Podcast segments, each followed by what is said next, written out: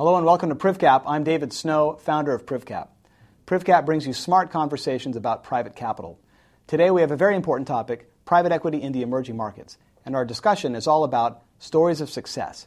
How have private equity general partners brought value to the portfolio companies in which they invest? We have a very expert panel with us today. Joining us are Jeff Bunder from Ernst & Young, David Creighton, President and CEO of Cordiant Capital, and Robert Petty, co-founder and managing partner of Clearwater Capital Partners. This program is sponsored by Ernst & Young. Investing in private equity is challenging. Investing in private equity in the, emer- in, in the emerging markets is challenging, and yet there are success stories, and uh, all of you have been involved with or been directly responsible for some of these success stories. I'm interested in uh, your sharing with us maybe a couple of examples of how you went into a portfolio company, you brought something beyond just capital, whether it was corporate governance or you pulled some value add lever, and saw success as a result. So, uh, you know, maybe we could start with, with Rob. What's, what's a great example of, of your having brought value, brought corporate governance to, to one of your portfolio companies? You know, I probably cited our, our, best example already, but you know, it's the, it's the Jauhar family and what we did with them together in a company called Jamna Auto Group, where they had a classic case of uh, three businesses. One they owned personally, one that they owned in two different listed vehicles. So we pulled all three of those businesses together, relisted them, and we were fortunate enough to have you know, helped them through their transition. So we lent them money and owned 30% of the business at the end of the day. Then, sort of that economic difficulty pulled together, we helped them grow their business. And that was really around bringing on two members of the board and that, watching that public stock continue to perform as they lived through the global financial crisis and to think about living through an auto parts business in the global financial crisis. Pretty tough industry, but in, in, in, India they did a phenomenal job in their finance department. And I would say we were additive to that process by helping them really think about cash management. How do you make your tough decisions through a time when there were literally no orders? And then evolving such that their board changed and they accepting and wanting board change so that you know additional members of the board, including independents, sort of had led to uh, you know substantial equity market value creation, but also sort of the debt paydown so that their balance sheet structure has changed from being you know a five or six times levered business to now being a one times levered business. Uh, so that would be you know a case study of the finance department first and then working up through that to the ultimately to the to the board level. Why was why was that important? Talk about the board level. Why was it important that you bring into uh, independent board members? Why couldn't they have thought of that themselves, or why didn't they have pressure to do that uh, before? You know, I think they, they did, and what was exciting in terms of being aligned with the families, they, as a ownership group, understood that the alignment of capital in terms of making money, they wanted to implement that, and so no matter how much they do that themselves, and they did have other independent board members that were not brought in by Clearwater, but to have capital invested from a well-known private equity firm, you know, further enhance that, and then, frankly, probably individuals joining the board who they may not have been able to find as a mid scale. They may be number one in their industry, but that's not necessarily sure that someone from you know Western Europe is going to come and join their board. And so, in terms of Emprunture, one, but in terms of you know the real Western people that want to come in and do that. So they they understand that this helped them add value, and they themselves were advocates of it as much as we were advocates of it. David, your firm invests in a number of geographies around the world, exclusively in the emerging markets. Can you think of a recent, really good example of you know, your firm having brought more than just capital, brought uh, some new ideas and best practices that really transformed the company? Um, sure. I mean, there, there's a lot. Um, we've been talking a lot about governance.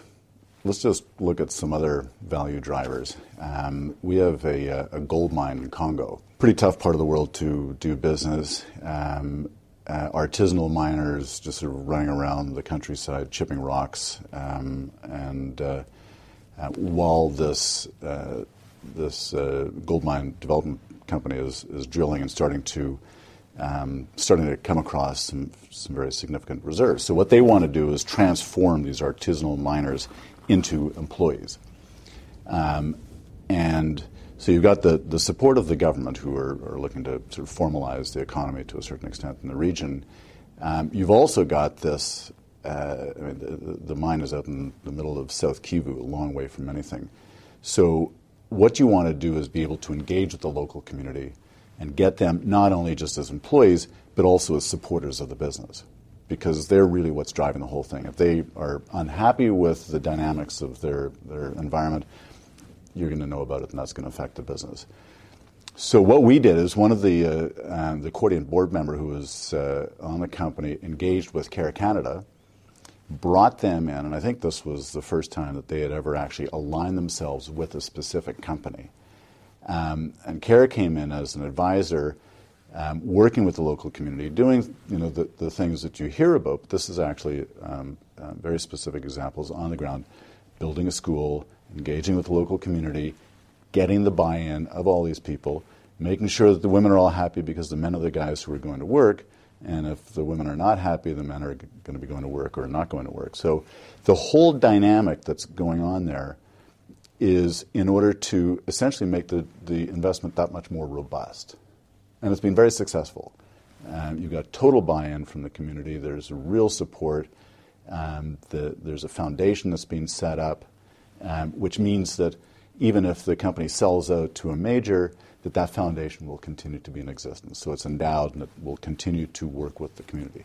So I mean that's it's that's a very basic thing. You sort of sit there and say, well, of course. But the fact is, to actually get in there and do it, um, and see the effects that it's actually had from a value perspective, is you know, is very satisfying.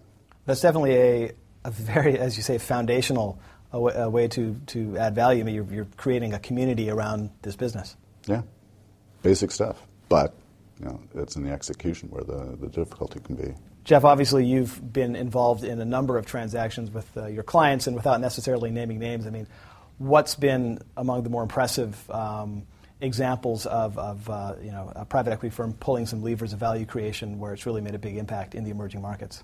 I, I think you know, we, we see quite a bit, and what's interesting is where they're occurring, and not just one geography, across the emerging markets, and names you haven't heard of before, things that are uh, businesses that are being built in, in Turkey and Indonesia, Malaysia, uh, clearly South Africa and other parts of Africa.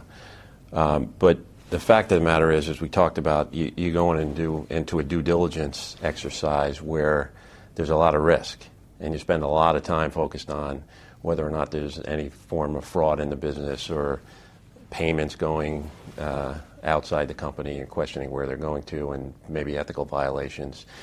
And, and watching that sort of transition into focused on value creation and adding sales, marketing, and distribution help or helping uh, some of these retailers in places like China expand and figure out how to assess market opportunities and and some of this is really around as as we talked about uh, data, pulling data in and then analyzing the data to you know permit the company to actually um, capitalize on opportunities that are in the local markets. And we're you know the the surprise to me is how many situations you'll see, and it it couldn't end up being a relatively small company that evolves into an IPO candidate, um, or it could be a you know just a basic uh, investment, uh, minority interest, where there's a partner and they work together and build up the community around it, adding jobs, and where private equity is, you know, seen as a very positive force, uh, and, in compared to the sort of developed model, very different in terms of value creation levers, where it's much more specialized, and you'll bring in folks to drill down on working capital to, you know, release cash into the business and bring in you know, operational improvement, enterprise cost reduction folks, and a lot, a lot more specialized, uh, you know, sort of operational improvement in contrast to, you know, emerging markets where, again, you're trying to help, in many ways, a family-owned business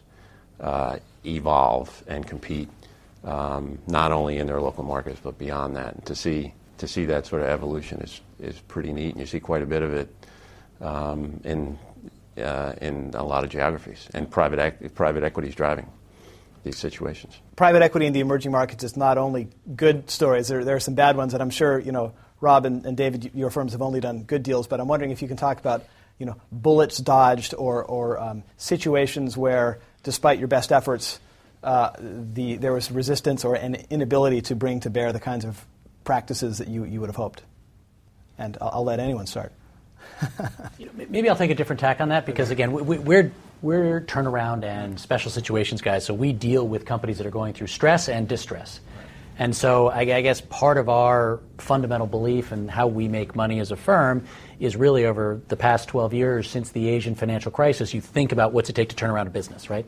And there really is a practice across Asia of doing that. So, you know, it doesn't always have to be a downside story, but let's use Gajah Tunggal in Indonesia, which is the largest tire manufacturer, 60% market share of sort of the domestic local tires. So you think of motorbikes in Indonesia, you know, 60% of those tires are coming from Gajah Tunggal. Michelin owns 10% of it. This is a real business, real manufacturing business. You think about rubber, you know, obviously very rubber is right there in Indonesia. This is a, a world-class manufacturing facility, but during the global financial crisis, you know, they had a large public bond deal coming due that clearly was something that was going to be problematic. And so we became the single largest bondholder in that case, right, at substantial discount to uh, par value and worked and led with our restructuring team, with management, uh, such that uh, you know we termed out that public bond to be an eight-year deal. So a restructuring where a real business got a breath of fresh air. You need to sit down with the banks and say,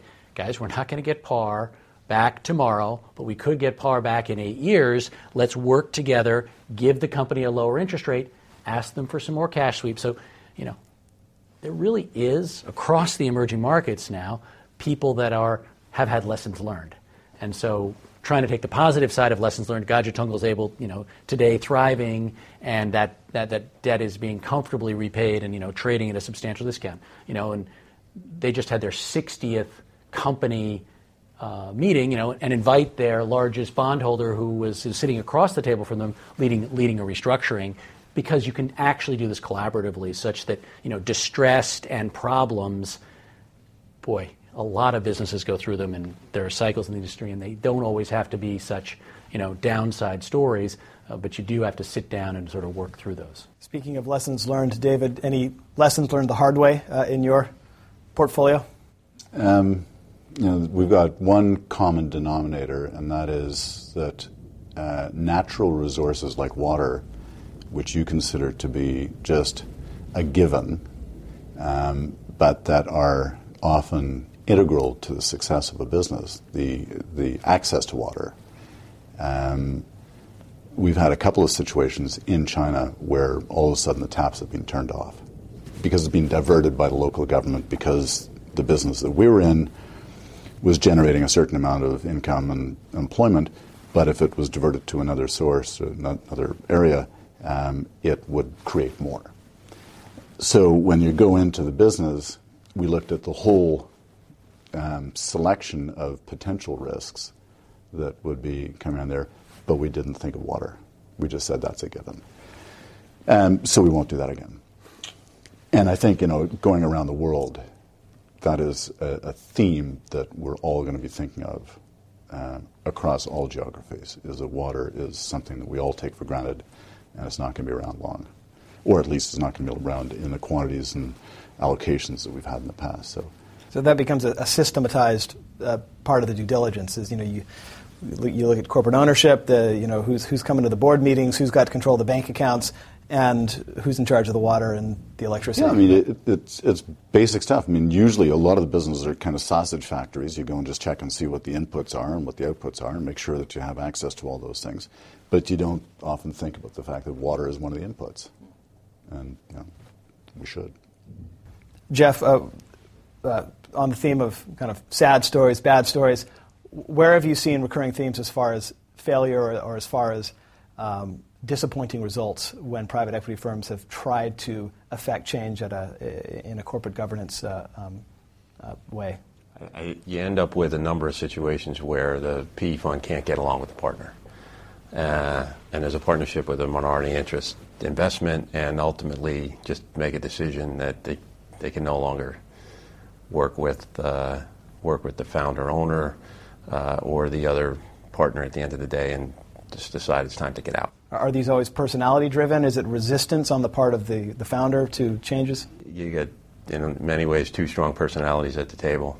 Uh, the PE funds are, you know, as you know, difficult in certain cases as the founders, and you know, have different visions and different direction, and ultimately are used to more of a control model um, in many cases, and end up, you know, with uh, with sort of irreconcilable differences and decide to you know split. And I've seen situations where that has occurred, and other private equity has come in and done incredibly well post the initial private equity investor.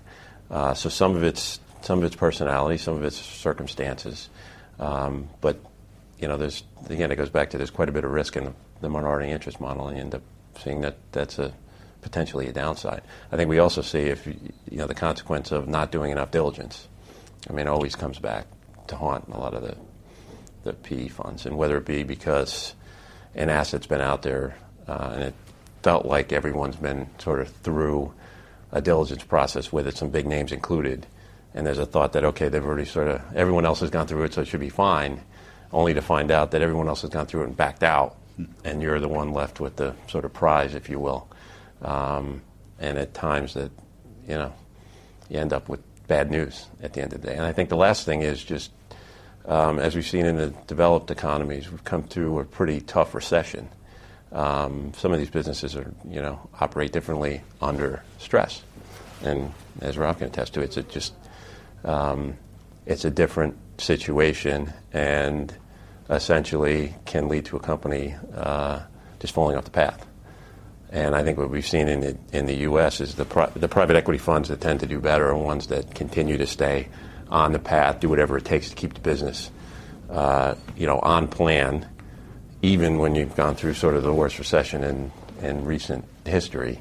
Um, you end up sort of getting everyone back in the boat and, and directing, uh, and you know, someone with the rudder pointing and point the, the, the ship forward and, and, and move forward. I think it's even in emerging economies, you can get off track and then it continue to spiral, and it's you know at times uh, irreparable. Well, Jeff, uh, you mentioned sort of interpersonal issues. Why don't we end on a quick discussion about maybe the least scientific topic that we've discussed today, and that's just assessing people. I mean, is there any difference at all in the emerging markets versus the developed markets about you're about to go into a deal, you want to bring some changes to a company, and you just feel like the management team, the CEO, the founder, is just not someone who's going to be a good partner to be with. How, is there any difference at all in assessing that? Without doubt.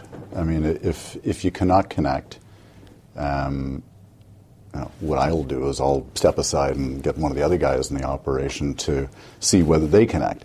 And if you go through the whole operation uh, and, there, there's no there's no seeing eye to eye um, on very basic things about just partnering going forward, uh, understanding that everybody's going to do well by um, by working together. But if you don't have that, then you really just shouldn't pursue it. Yeah, I would put that you know exactly right, and maybe put it in.